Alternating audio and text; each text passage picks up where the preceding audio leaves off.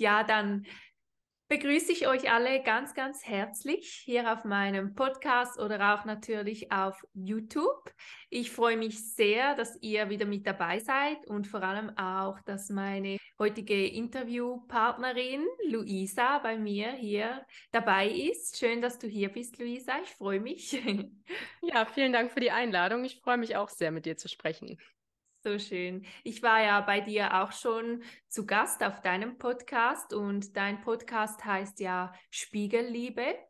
Möchtest du uns mal erzählen, um welche Themen es in deinem Podcast vermehrt geht und auch noch ein bisschen etwas über dich? Ja, sehr gerne. Also, ich habe den Spiegelliebe Podcast und im Spiegelliebe Podcast, ähm, wie es der Titel schon sagt, geht es vor allem darum, des eigenen Körperbild ähm, und sich selbst lieben zu lernen, dementsprechend auch das, was man im Spiegel sieht, lieben zu lernen. Äh, ich hatte selber früher mal eine Essstörung, die mich und mein Leben sehr geprägt hat, wodurch ich irgendwann angefangen habe, mich mit Persönlichkeitsentwicklung und Spiritualität zu beschäftigen. Und irgendwann kam dann in mir so diese Idee, diese Themen mit anderen teilen zu wollen, um irgendwie weiterhelfen zu können. Ursprünglich wollte ich dann ein Buch schreiben, habe aber dann festgestellt, dass sowas wie ein Podcast halt sehr interaktiv sein kann, weil man halt sowas wie Interviews machen kann und habe mich dann für die Plattform entschieden, um über dieses Thema zu sprechen und habe dann letztes Jahr im März den Spiegelliebe Podcast angefangen und seitdem kommen halt immer Folgen rund um die Themen Essstörung, Body Positivity, aber auch Spiritualität und Entwicklung und ja, warum Spiegelliebe Podcast? Ich finde, es ist nicht nur ein, ich nehme mein eigenes Spiegelbild an, sondern ich finde, das Spiegelbild zeigt auch so viel. Also wenn wir in den Spiegel gucken, sie, sehen wir auch sofort, okay, sind wir gerade glücklich oder sind wir traurig? Was sind so die ersten Gedanken, wenn wir uns sehen? Kritisieren wir uns erstmal sofort selber oder sehen wir vielleicht das, was gut ist? Wenn wir abends in den Spiegel gucken, haben wir einen anstrengenden Tag hinter uns und sehen absolut kaputt aus oder haben wir immer noch Freude in den Augen. Ähm, ja, ich finde, da, da zeigt sich so viel und genau deswegen das zum Hintergrund von dem Titel. Ja, wunderschön. Ja, Spiegelliebe, das ist so ein tolles Wort. Ja, als ich das auch zum ersten Mal bei dir gehört habe oder gelesen habe, ja, es passt einfach halt auch gerade mit diesen Themen, die du da auch aufgreifst. Und ich finde das wirklich super, dass du ja auch andere Geschichten von anderen Menschen, dass du diese da interviewst, weil ich liebe auch eben diese Interviews, jetzt gerade wie wir das auch so machen. Ich finde, man kann so viel davon lernen und profitieren und jeder Mensch hat auch wieder eine andere Geschichte, jeder Mensch hat wieder was anderes erlebt und ich finde es einfach super. Ja, da, da lernt man extrem viel daraus. Und Du hast ja gesagt, du hattest auch eine Essstörung und die meisten, die zuschauen, zuhören, die sind wahrscheinlich hier, weil sie auch eine Essstörung haben oder sich auch in der Recovery, in der Heilung befinden. Möchtest du da mal ein bisschen noch darüber sprechen, erzählen, wie das bei dir angefangen hat, wann das angefangen hat? Ja, also es hat tatsächlich schon vor sehr, sehr vielen Jahren angefangen.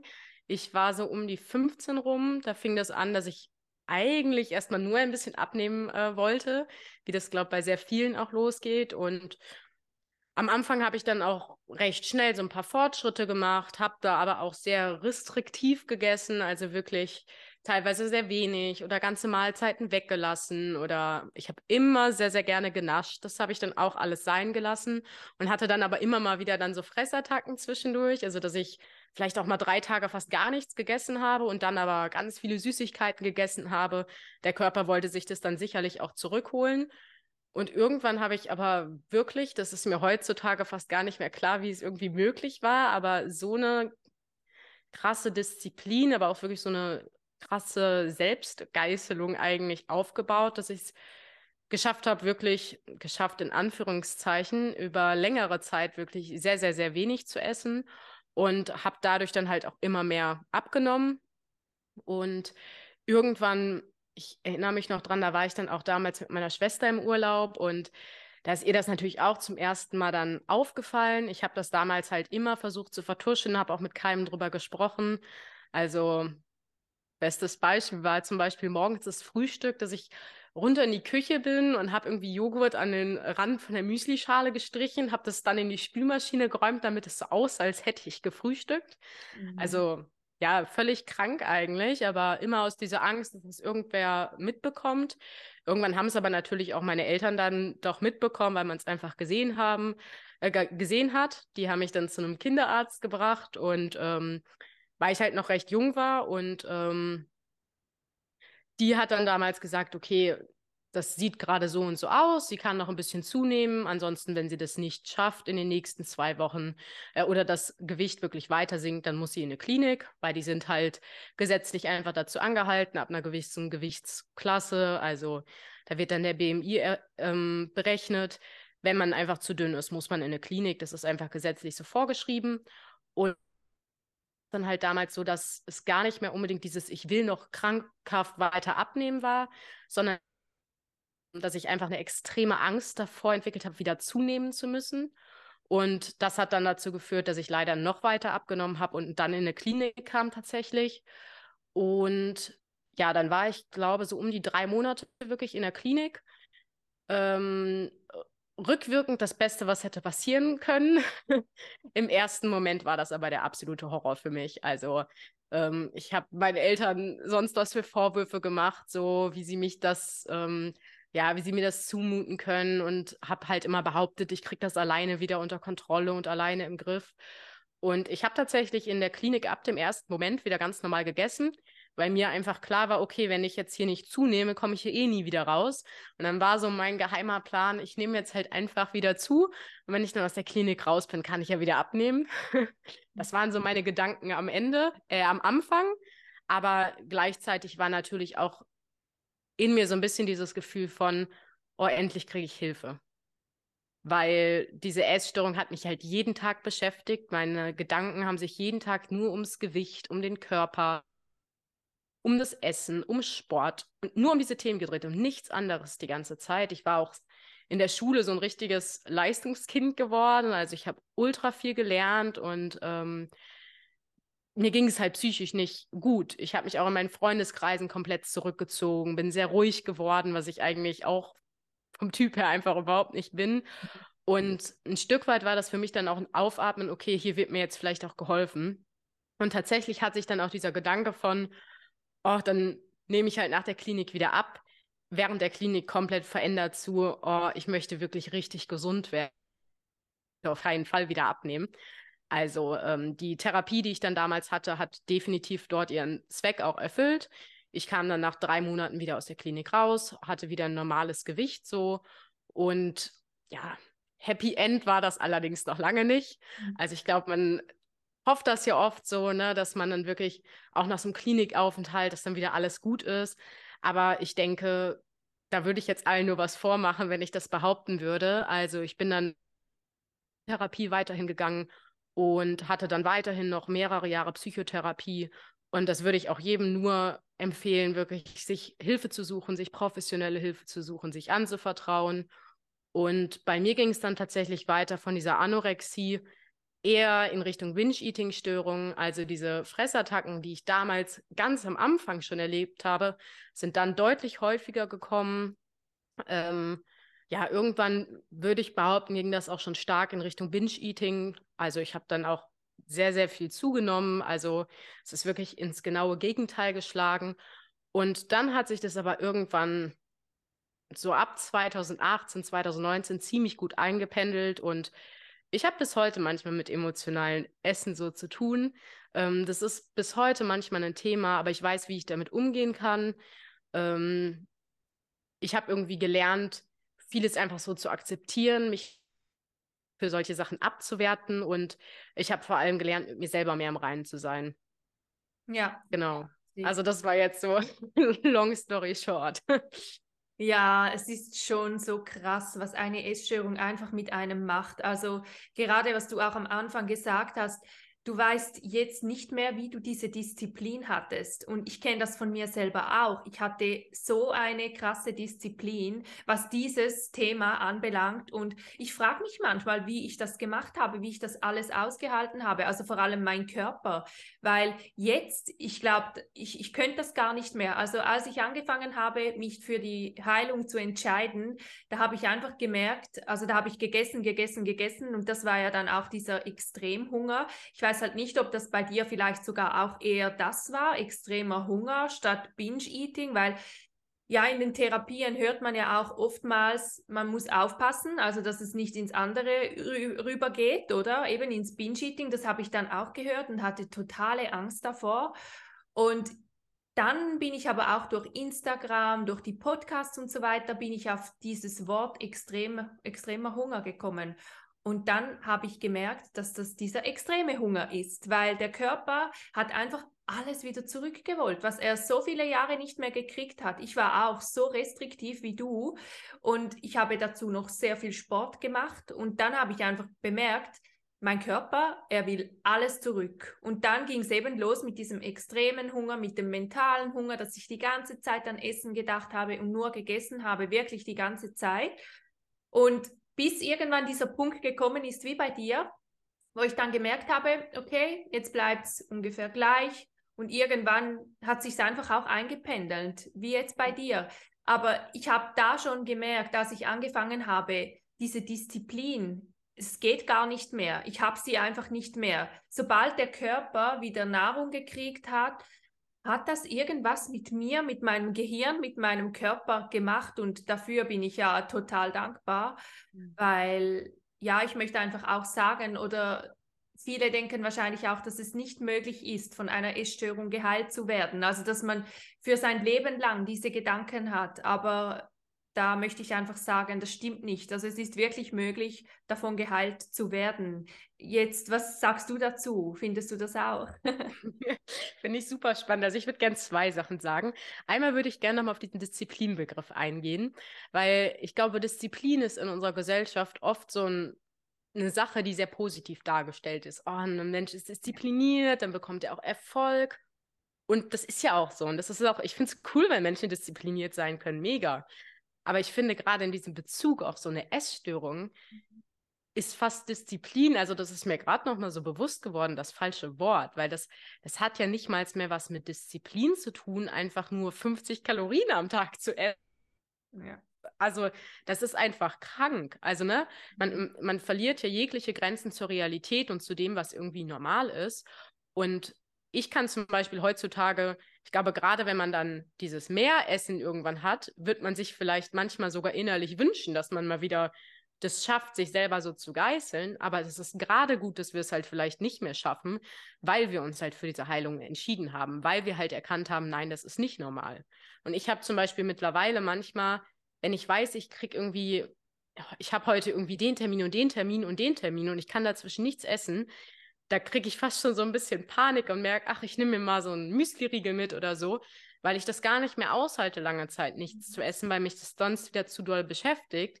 Aber ich sehe das halt eher so als Signal von, hey, ich habe mittlerweile meinen Körper schätzen und lieben gelernt und mein Körper will sowas nie wieder und deswegen will ich ihm das auch nie wieder zumuten. Und das ist auch eine Entscheidung. Und ich glaube, da können wir dann auch manchmal froh sein, dass wir diese Disziplin in, in diesem Bereich wirklich ablegen konnten. Mhm.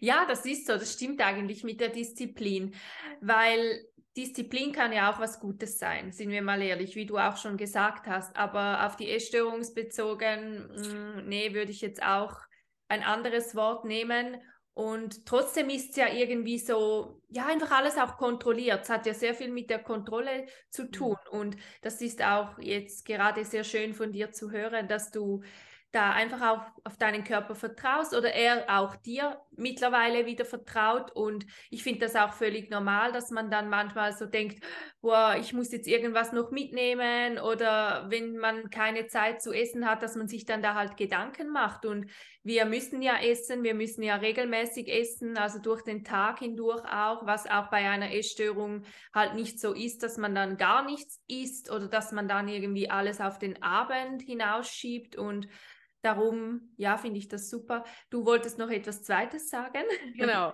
Ja, zu deiner, zu deiner Frage, ob ich finde, dass so ein Heilungsprozess, also dass so eine Essstörung einen immer beschäftigt oder dass es auch wirklich mal abgeschlossen sein kann, ist eine super interessante Frage. Ich hatte damals in meiner Klinik so einen Schlüsselmoment, wo eine Betreuerin auf unserer Station gesagt hat, ja, dich wird diese Essstörung immer begleiten und es wird immer ein Teil in deinem Leben sein.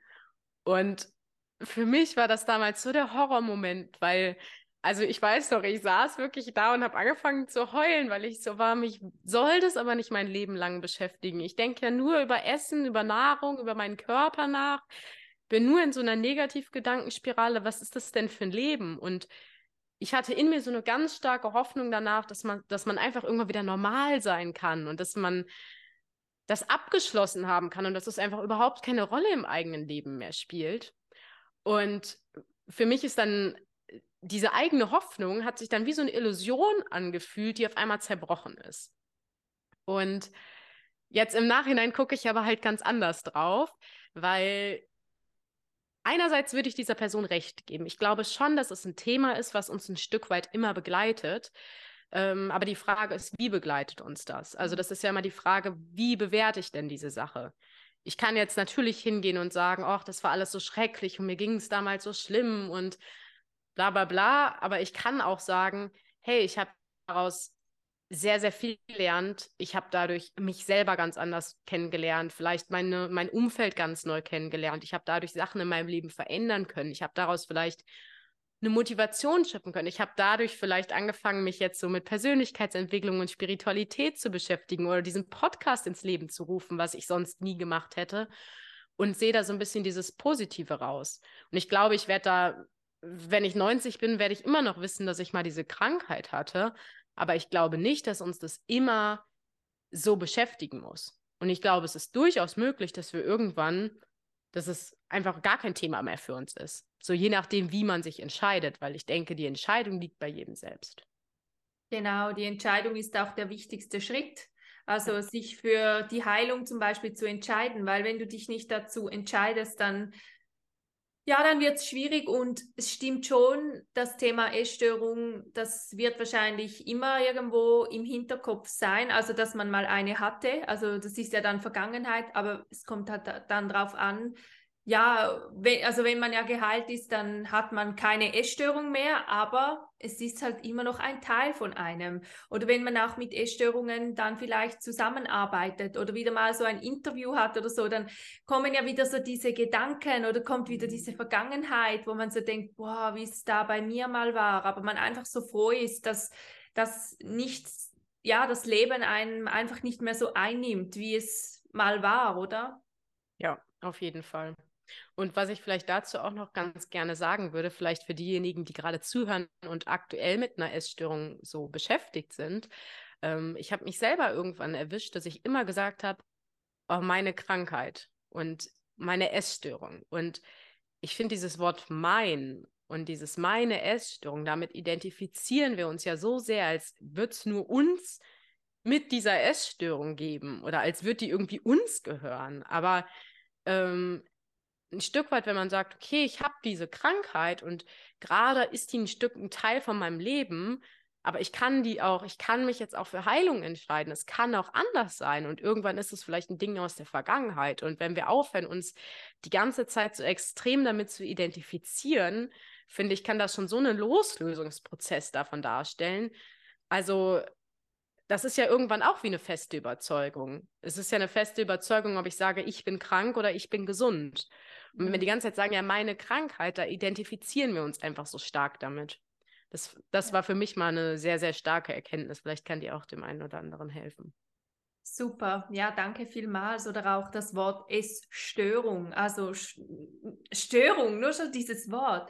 Das habe ich dann auch, als ich auch in der Klinik war, mir wurden einfach dann mit der Zeit auch so Dinge bewusst, ich habe doch keine Störung. Also weißt du, so irgendwie. Und ja, diese Wörter, ja, die können schon auch was mit einem machen, auf jeden Fall. Und jetzt nochmals zu dir, wie bist du dann aus der Essstörung rausgekommen oder wie, wie hast du ja, was hast du da für Hilfe in Anspruch genommen, also eben Klinik, Therapie und was wären da vielleicht auch so deine Tipps? Also aus meiner Erfahrung ist auch Hilfe anzunehmen, ist wirklich etwas vom Wichtigsten, sei es Therapie, sei es Coaching, sei es in eine Klinik zu gehen, kommt halt immer darauf an, in welchem Stadium man gerade auch ist. Aber was wären da so deine äh, Tipps? Ja. ja, also wie du gerade schon sagst, ich finde, es kommt immer ganz stark darauf an, in welchem Stadion man gerade so ist ich jetzt Stadion gesagt? Stadium. ähm, also ich sag mal, es gibt wirklich Krankheitsbilder, also sei es wirklich eine ganz, ganz starke Anorexie, wo man sehr stark Untergewicht ist, aber auch eine Binge-Eating-Störung vielleicht, wo man sehr stark übergewichtig schon ist oder auch eine Bulimie, ähm, die wirklich den kompletten Alltag bestimmt. Also es ist eigentlich egal, welche Krankheit, wenn sie den ganzen Alltag bestimmt und wenn es wirklich für den Körper schon sehr, sehr starke Schäden auch äußert, dann ist meine ähm, Tendenz immer dazu zu plädieren, such dir bitte professionelle Hilfe, geh zum Arzt. Es gibt wirklich sehr, sehr gute Kliniken. Ich glaube, da hat sich auch in den letzten 10, 20 Jahren sehr, sehr viel getan.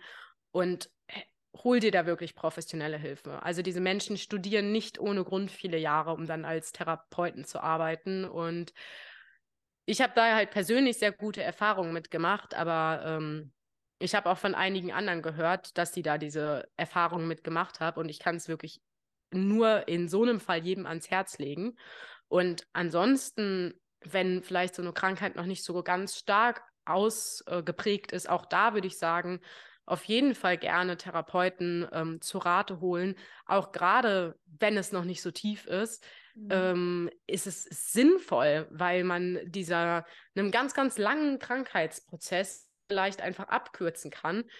Also ich sag mal, ich bin zum Beispiel damals eigentlich recht früh dann auch in eine Klinik gekommen. Da bin ich super dankbar drum, weil ich habe da auch Leute gesehen, die sind halt erst nach drei Jahren Krankheit mal in eine Klinik gekommen. Und natürlich, wenn man drei Jahre mit so einer Krankheit beschäftigt ist, ist es ein viel kann es oft ein viel längerer Weg sein, um da wieder rauszukommen. Kommt natürlich auch immer individuell drauf an, aber wirklich frühzeitig zu gucken, was sind Lösungen. Und dann gibt es natürlich mittlerweile auch online ganz viele Coaches und ganz viele ähm, Hilfestellen, an die man sich wenden kann muss man halt immer gucken, fühlt es sich für dich gut an? Hast du das Gefühl, es hilft dir gerade wirklich weiter?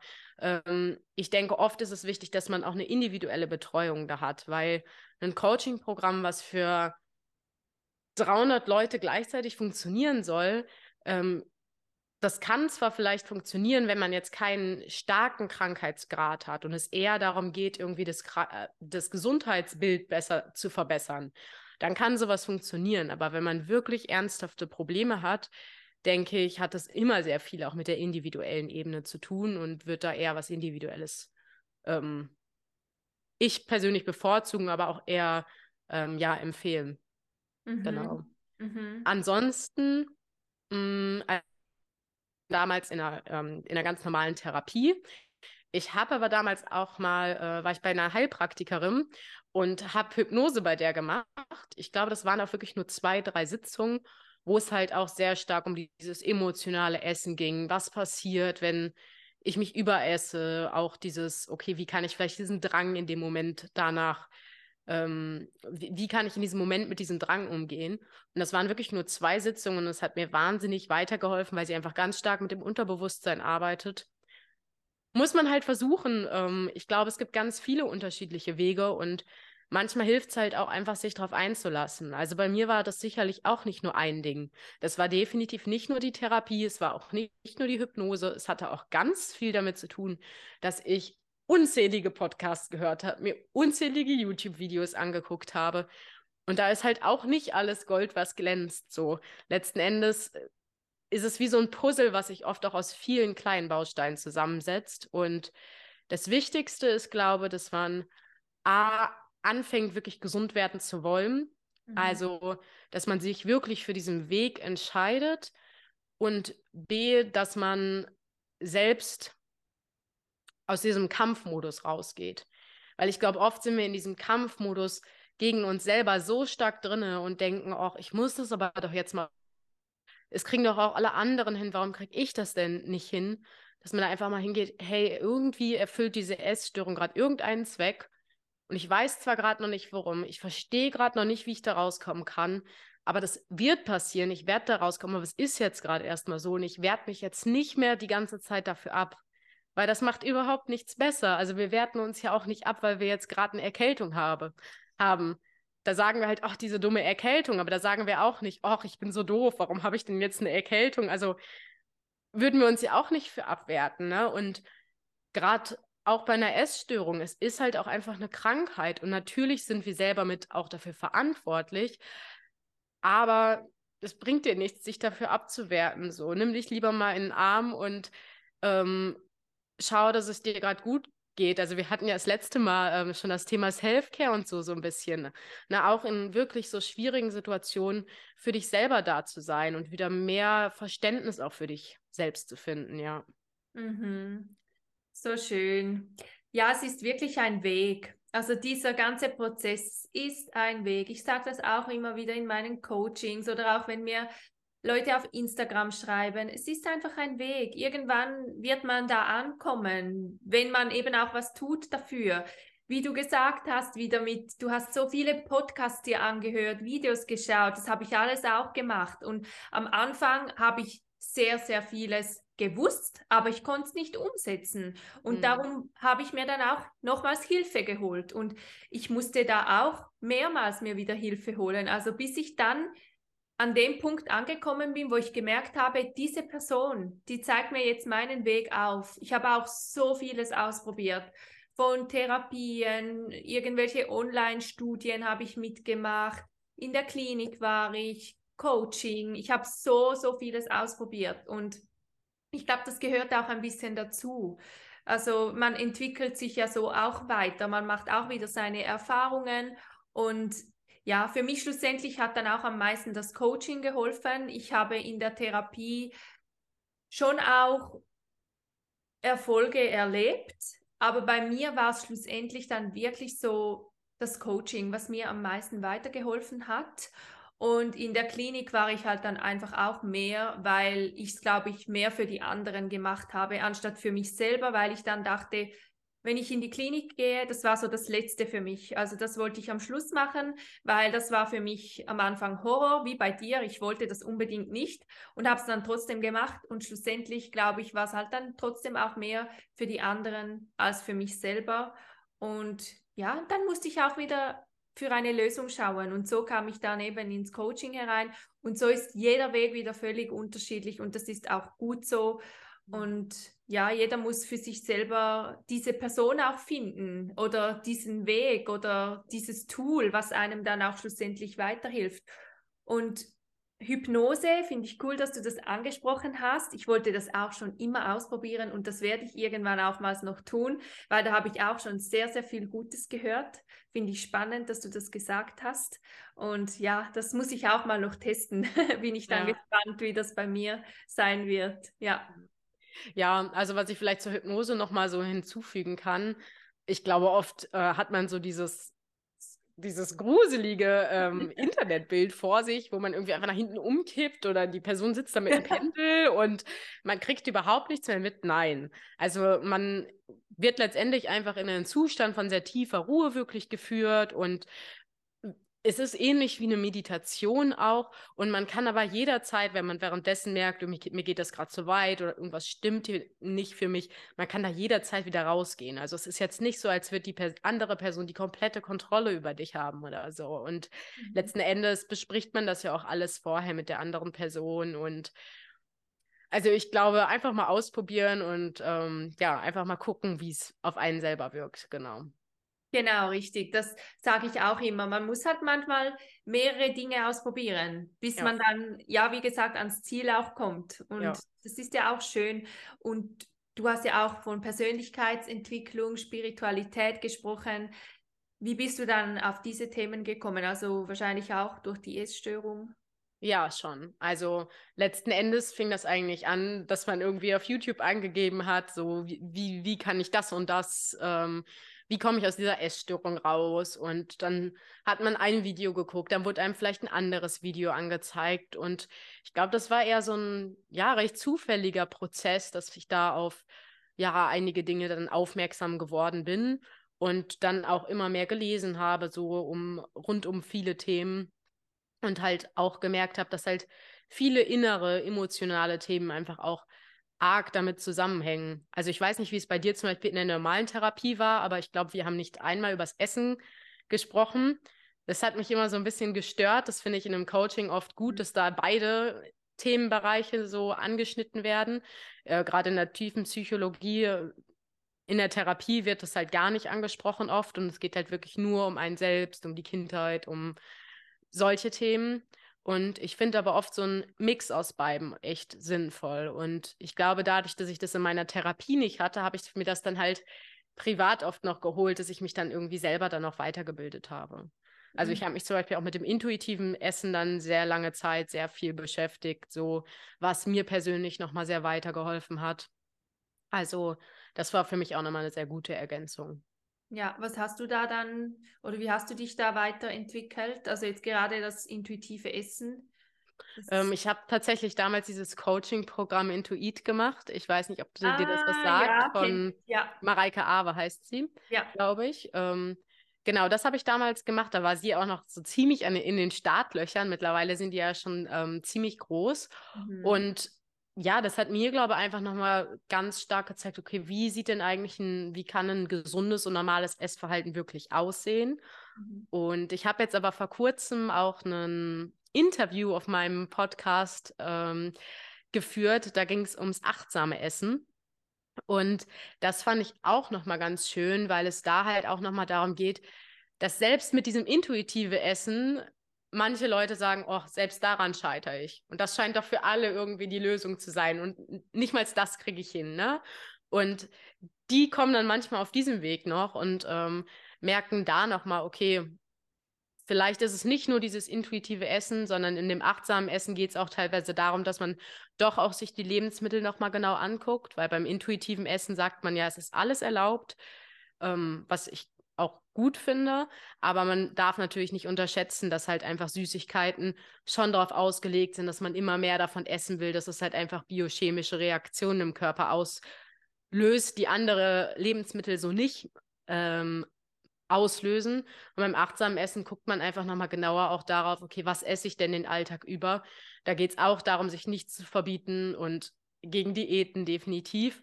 Mm, aber trotzdem auch nochmal zu gucken, okay, was ist denn wirklich aus gesundheitsperspektivischer Sicht auch sinnvoll so zu essen, ja. Mhm. Ja, spannend. Ich bin natürlich auch voll anti-Diät und trotzdem mhm. finde ich das immer wieder sehr, sehr wertvoll auch, ja, von anderen Menschen Tipps zu kriegen, intuitiv essen, achtsam essen oder auch gerade Darmgesundheit. Also ja, weil man kann da auch sehr, sehr vieles damit machen, wenn man da wirklich auch ein Problem hat.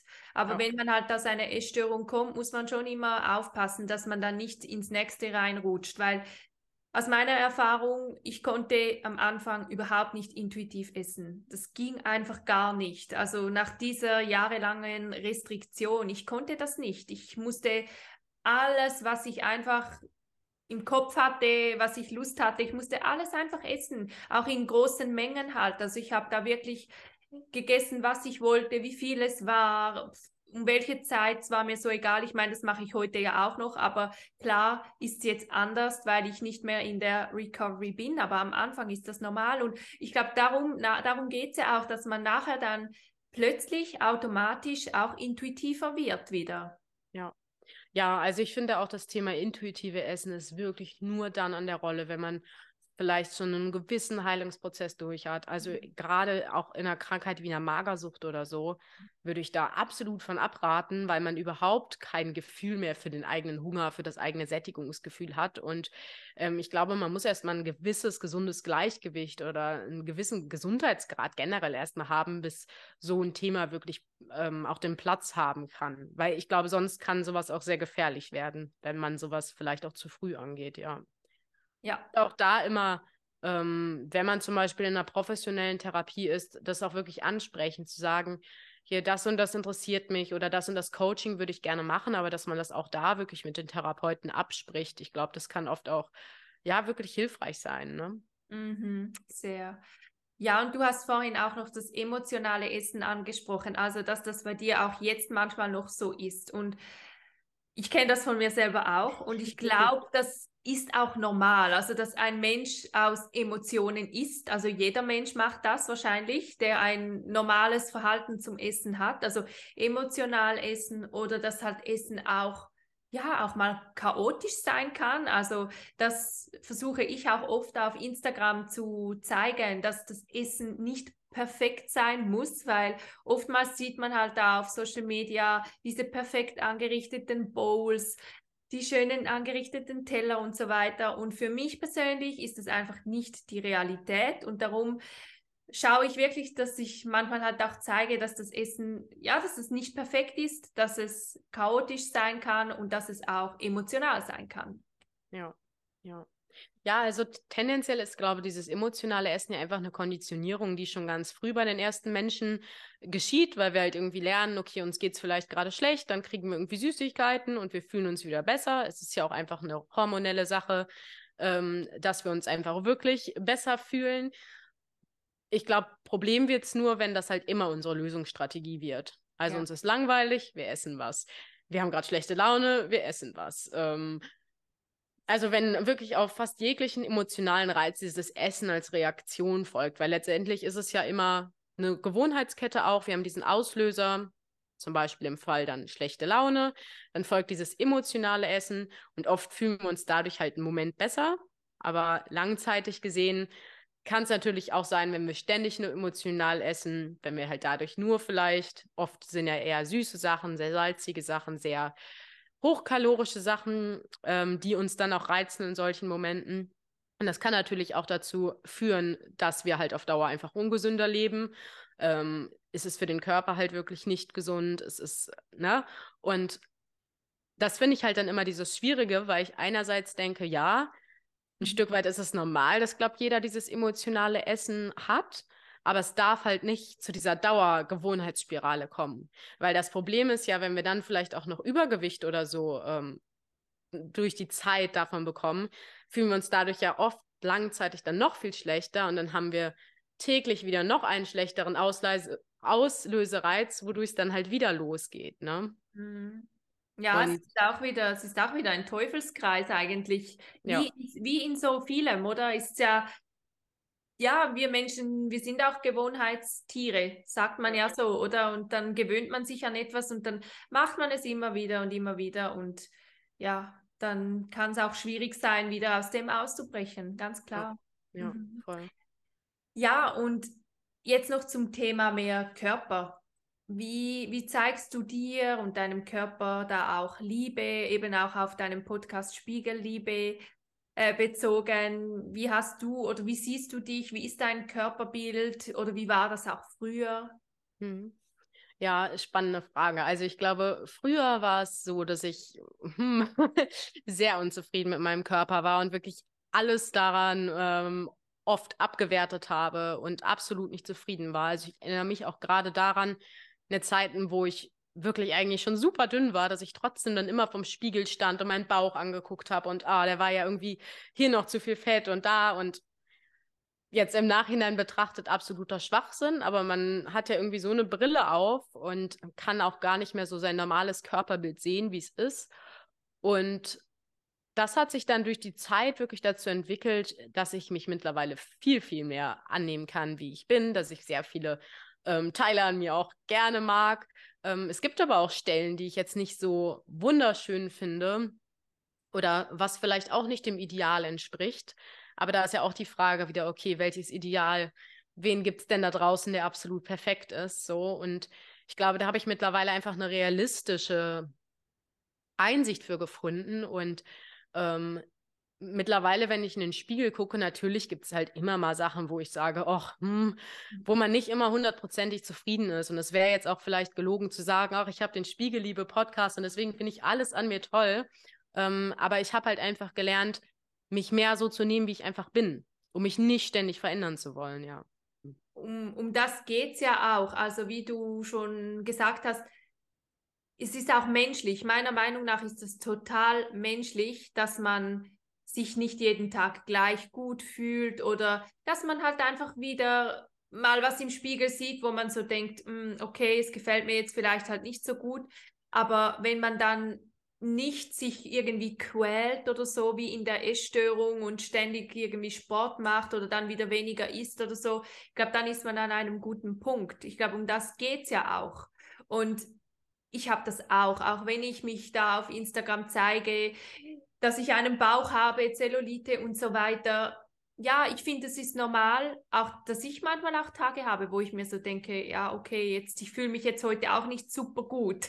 Mhm. Und darum, das ist doch völlig menschlich, sehen wir mal ehrlich. Ich denke, das geht ja. ganz vielen anderen Menschen auch so, da sind wir bestimmt nicht alleine. Ja. Ja, ich versuche dann auch öfters mal so, wenn ich diese Gedanken halt wahrnehme, dann bewusst zu fragen, okay, was finde ich denn gerade eigentlich an mir schön? Was gefällt mir denn? Und dann merke ich richtig, wie ich erstmal nachdenken muss, so, hm, ja, oh, weiß ich gerade aber auch nicht. Und dann fällt mir aber meistens irgendwas auf, so. Aber da merkt man einfach schon mal ganz stark, wie stark wir mit unserem Kopf darauf konditioniert sind, erstmal zu denken, okay, was passt denn hier nicht? Was müsste man denn noch verbessern? Mhm. Statt halt mal zu gucken, was denn vielleicht ganz schön. Mhm. Ja, wir schauen halt schon immer sehr auf das Negative oder einfach auf das, was wir nicht haben. Oder wir vergleichen uns gerade mit Social Media. Oder wenn du irgendeine Serie im Fernseher schaust oder so auf Netflix, da ich sehe das manchmal auch, wenn ich irgendwie eine Serie mir anschaue und dann sehe ich diese diese Frauen da, diese Ideale in Anführungszeichen, wo ich mir so denke, wo sind wir denn hier? Also warum haben wir so viele Menschen, die damit strugglen, die damit ein Problem haben? Ist ja logisch, wenn uns sowas hingestellt wird als perfekt. Also ist ja ganz klar. Und wie du gesagt hast, da kommt es auch wieder drauf an, ja, was heißt überhaupt Schönheit für dich oder ein Schönheitsideal? Und die, die ändern ja auch ständig. Also das ist ja, ja, das ist einfach so. Ich glaube, da, da muss man, wie du gesagt hast, auch wieder realistisch denken. Ja, auf jeden Fall. Ich muss sagen, mein Verhältnis zum Thema Sport hat sich auch sehr, sehr stark gewendet. Also damals, um abzunehmen, habe ich sehr, sehr viel Sport gemacht. Danach habe ich Sport gemacht, um irgendwie noch schlank zu bleiben, obwohl ich so viel gegessen habe.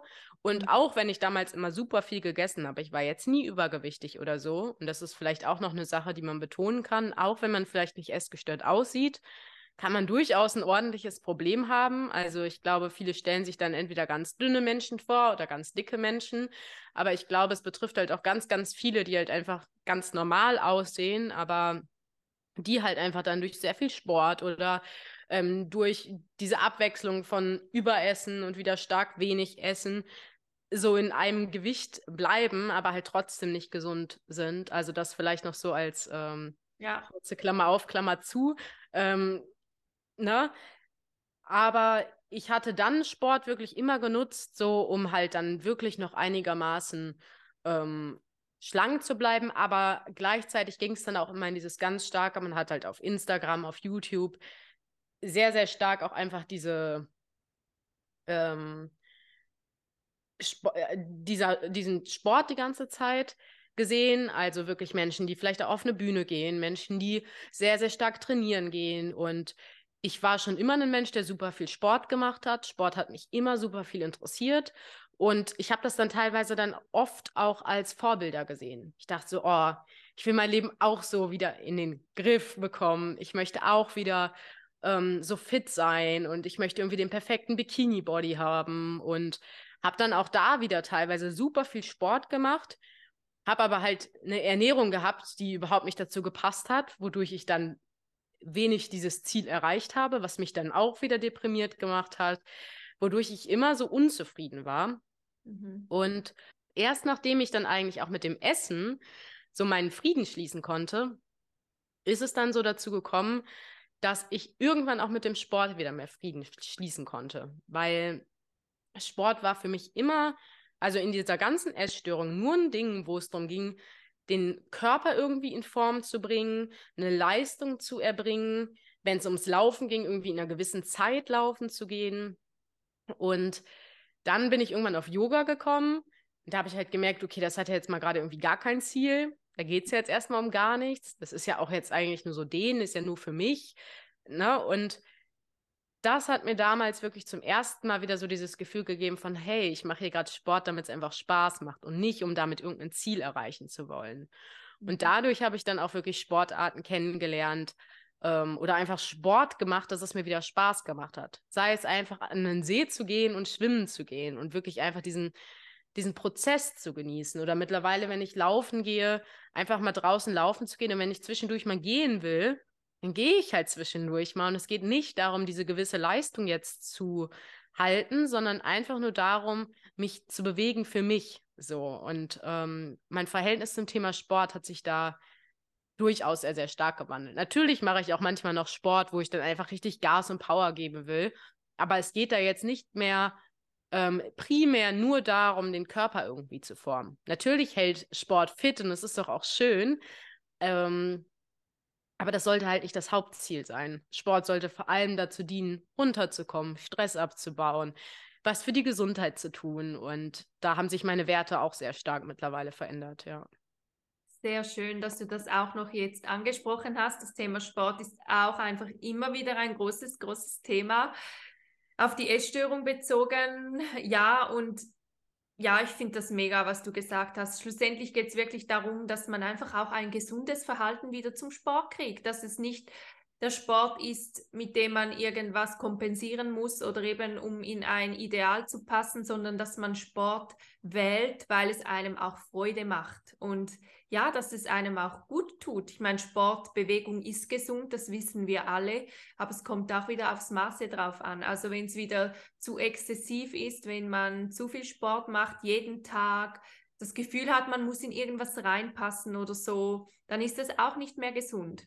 Ja. Und wie auch mit dem, äh, was du noch vorhin gesagt hast, auch wieder mit dem Essen. Ich denke halt einfach auch, viele merken gar nicht, dass sie ein Problem haben. Vielleicht haben sie einfach das Gefühl, ja, ich mache jetzt so viel Sport und ich esse halt einfach ganz clean oder gesund. Und das ist ja das, was die Gesellschaft uns auch zeigt. Das vermittelt ja auch, dass das einfach ein gesundes Leben ist. Aber schlussendlich ist das nicht für jeden. Es ist einfach nicht für jeden. Und wenn man man kann ja auch einfach ein gestörtes Essverhalten haben. Also wie du vorhin auch schon wieder gesagt hast, dass man dann wieder viel zu viel isst und dann wieder wenig, dass man immer das, die Körperform, das Körpergewicht immer etwa gleich ist.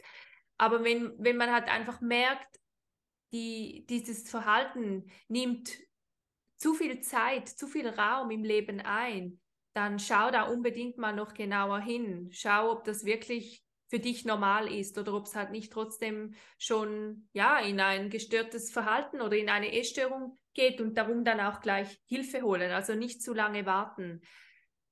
Ja. Ja, ist voll spannend. Ich habe ebenso gedacht, ja, mittlerweile ist ja diese Fitness-Influencer-Blase ja gar nicht mehr so riesig, aber es glaube voll der Schwachsinn, weil mir wird es halt einfach nicht mehr angezeigt. Aber ich habe halt damals nur auf Instagram solche Sachen natürlich gesehen. Mittlerweile weiß ich nicht, wann ich sowas mal das letzte Mal gesehen habe.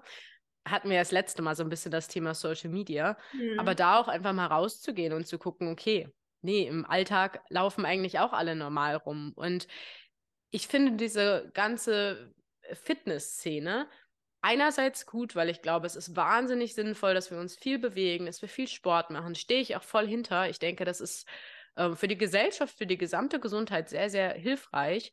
Aber die Frage ist halt immer, bis zu welchem Maß machen wir das? Und also ich würde jetzt einfach mal für mich behaupten, wenn ich jetzt jeden Tag Sport machen würde, wenn ich jeden Tag komplett clean essen würde. Natürlich, das hätte auch Vorteile für meine Gesundheit, keine Frage. Aber wenn es wirklich in dieses stark restriktive schon wieder geht, ähm, würde es wahrscheinlich langzeitig dazu führen, dass ich wieder in eine Essstörung kommen würde. Es wird aber auch dazu führen, dass mein, meine ganze Art und Weise zu leben nicht besser werden würde. Also tut mir leid, aber es geht ja ein Stück weit da oft nur ums Aussehen. Ja. Also nur damit ich dann diesen perfekten Body nach außen habe und da stecke ich so viel Zeit und so viel Energie rein und gehe vielleicht dann nicht mit meiner Freundin ein Eis essen, weil, mh, hm, ja, nee, passt gerade nicht in den Diätplan und ich schränke mich nur ein und dann bin ich vielleicht irgendwann 70, 80 Jahre alt und gucke zurück und merke, oh, ja, da mhm. habe ich zehn Jahre den perfekten Körper gehabt. Ja, und was hast du in den zehn Jahren erlebt? Mhm. Ich glaube, das ist halt nichts. Also, das ist ähnlich wie die To-Do-Listen. So, wir werden nicht irgendwann zurückgucken und sagen, ich habe jeden Tag so viel gearbeitet und meine To-Do-Liste, ist leider nie Lehrer geworden, aber ich habe jeden Tag viel gearbeitet. Nee, wir werden zurückgucken und uns an tolle Momente erinnern. Und ich glaube, das ist mit sowas auch sehr, sehr ähnlich. Und wir sehen ja auch, dass es große Sportinfluencer gibt, ähm, die sich zum Beispiel auch mittlerweile in der Öffentlichkeit gezeigt haben und gesagt haben, es hat bei mir zu einer Essstörung geführt. Und da gibt es nicht wenige von. Also das ist bei vielen, die dann gesagt haben, okay, es ging dann Richtung Binge-Eating oder in unterschiedliche Sachen. Und da, da sieht man ja auch, dass auch solche Trends man wirklich ähm, auch mit Vorsicht zu genießen hat. So. Also dass man da auch gucken sollte, ist das halt auch gerade was, was ich selber von Herzen möchte, weil das mein größter Traum ist, jetzt vielleicht diesen Marathon mal zu laufen, weil ich schon immer in meinem Leben mal einen Marathon laufen wollte oder diese oder auf die Bühne zu gehen oder so, wenn es dann wirklich in solche Richtungen geht. Oder ist das was, was ich einfach gerade von so einem sozialen Druck übernommen habe, weil das gerade ein Trend in der Gesellschaft ist, der aber überhaupt nicht eigentlich meinem eigenen Herzenssinn entspricht. So. Mhm. Total schön, ja. Und zum Glück gibt es auch immer mehr, ja, die da auch eine große Reichweite haben und die über diese Themen auch wieder aufklären. Tabuthemas sind halt immer noch Tabuthemas, obwohl es jetzt doch mehrere gibt, die darüber sprechen, was ich auch sehr super finde und ich bin auch sehr dankbar darüber, wenn ich ehrlich bin. Und ja, ich glaube, diese Message in die Welt rauszutragen, das kann sehr, sehr viel verändern, würde ich mal behaupten. Ja. ja. Dann würde ich sagen, dass wir es mal so lassen. Es war mega schön, mit dir zu sprechen. Ich konnte auch wieder ganz, ganz viel für mich mitnehmen. Vielen Dank für deine Zeit und für deine schönen Einblicke in dein Leben.